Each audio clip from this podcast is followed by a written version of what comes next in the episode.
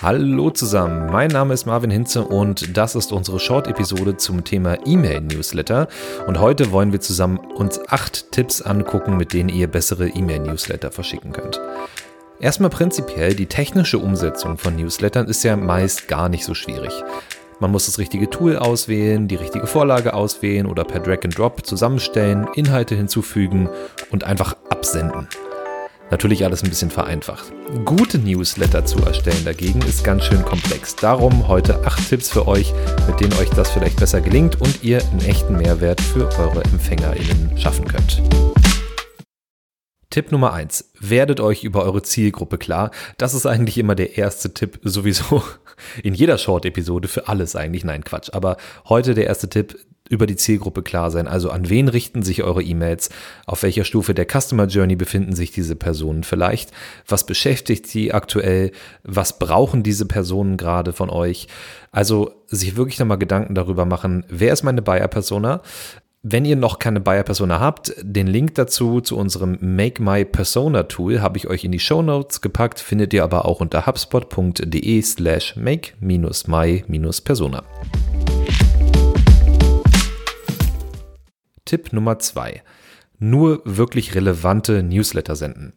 Klingt leichter als es ist. Wichtig dafür ist es, dass ihr eure Empfängerliste gut segmentiert, am besten nach Interessen oder auch Stadium in der Customer Journey und dann auch nur die Informationen sendet, die eben für dieses Segment der Empfängerliste auch wirklich relevant ist.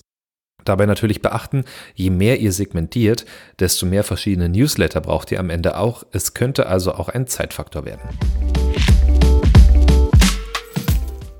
Tipp Nummer drei: Sendet eure Newsletter regelmäßig. Und zwar wirklich regelmäßig. Am besten sagt ihr das ähm, auch vorher relativ klar, wie oft ihr die Newsletter senden wollt und haltet euch auch dann daran.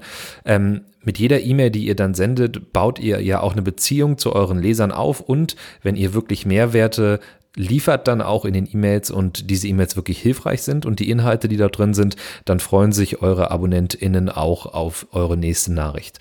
Am besten nutzt ihr dafür ein Template, das heißt, dass ihr nicht jedes Mal eine neue E-Mail erstellen müsst, sondern das gleiche Design sozusagen immer wieder verwenden könnt. Und Profi-Tipp, es gibt auch in einigen Newsletter-Tools die Möglichkeit, ein RSS-Feed einzubinden, wo, wenn ihr zum Beispiel einen Blog habt, die Inhalte dann auch teilautomatisiert direkt in die E-Mail überführt werden können. Tipp Nummer 4.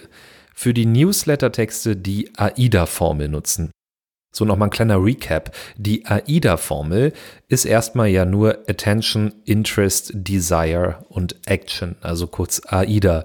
Das wird für ganz schön vieles im Marketing angewendet. Ähm, wir haben das diesmal ein bisschen aufs Thema E-Mail-Marketing angewendet.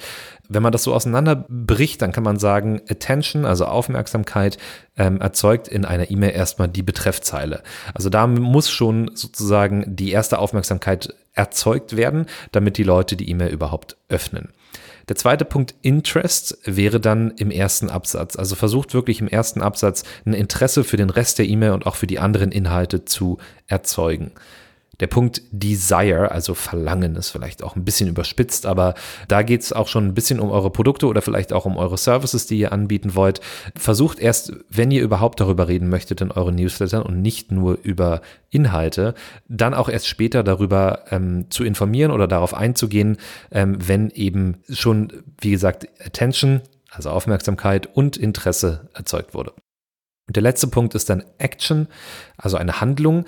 Am Ende solltet ihr auch nicht vergessen, einen Call to Action, also eine Handlungsaufforderung zu integrieren in eure Newsletter, damit also alle NutzerInnen wissen, wie sie jetzt weitermachen können oder was der nächste Schritt ist. Also kurz AIDA für eure Newsletter und dann könnt ihr euch da so ein kleines Rahmenkonzept für geben. Punkt 5, Storytelling, Ausrufezeichen, steht hier bei mir im Skript. Das ist natürlich super wichtig. Menschen lieben Geschichten. Darum ist es auch viel wahrscheinlicher, dass eure AbonnentInnen eure E-Mails lesen und auch darauf reagieren, wenn ihr eure Informationen und Angebote in einer kleinen Geschichte verpackt.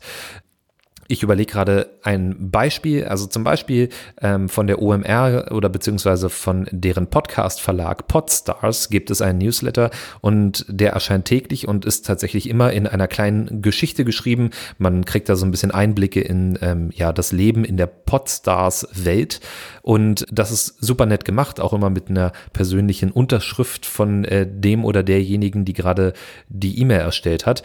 Und das finde ich sehr nett und sorgt auch dafür, dass ich diese E-Mail regelmäßig lese. Also hier nochmal der Tipp, baut eine Geschichte ein, wenn es möglich ist, achtet auf das Storytelling auch in der E-Mail und das muss sich natürlich auch durchziehen, das heißt von der Betreffzeile über den ersten Absatz oder auch den Preview-Text, der ja auch in jeder E-Mail drin ist, dann eben bis ans Ende der E-Mail eine kleine Geschichte, Bogen spannen und dann kann die Aufmerksamkeit gehalten werden. Sechster Punkt, haltet eure Newsletter kurz. So, das äh, steht jetzt dem Ganzen ein bisschen gegenüber, was wir davor hatten, Storytelling.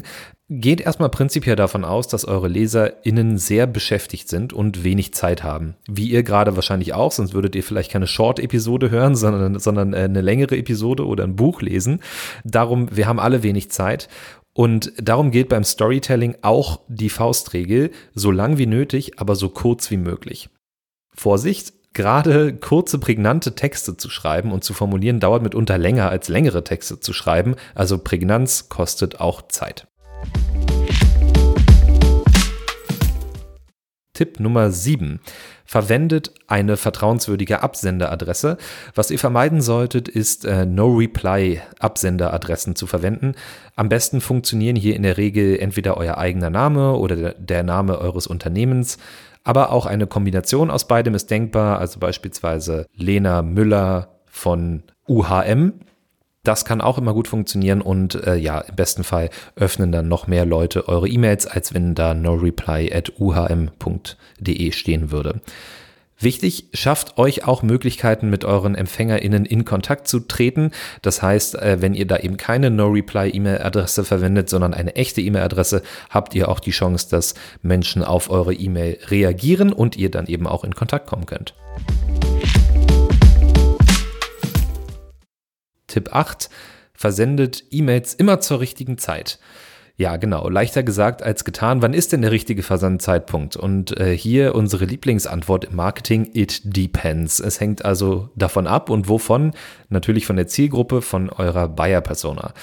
Im B2B-Bereich kann man sagen, grundsätzlich in den normalen Bürozeiten zu senden, ist erstmal eine gute Idee. Dann kann man natürlich noch gucken, an welchem Tag passt das am besten. Freitags haben vielleicht die Leute eher noch mal ein bisschen weniger Meetings, ein bisschen mehr Zeit, um E-Mails zu lesen. Könnte eine gute Idee sein, ist aber wirklich sehr davon abhängig, was ihr für ein Business habt und was ihr für eine Zielgruppe habt.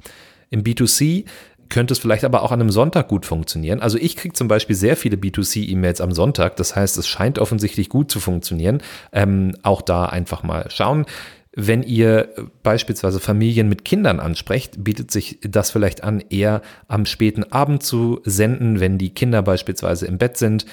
Also wichtig ist es, macht es abhängig von eurer Buyer-Persona, von eurer Zielgruppe und testen, testen, testen und das macht sich beim E-Mail verschicken natürlich besonders gut, weil man da eben so schön testen und auch AB-Tests erstellen kann.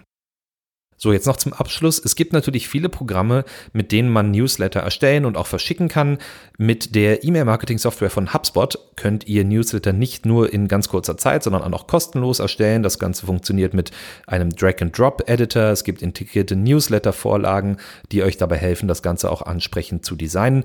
Und Ihr habt sogar die Möglichkeit, das Ganze zu personalisieren mit den Informationen, die eure AbonnentInnen im Anmeldeformular angegeben haben. Und am Ende kriegt ihr auch noch ein Reporting dazu.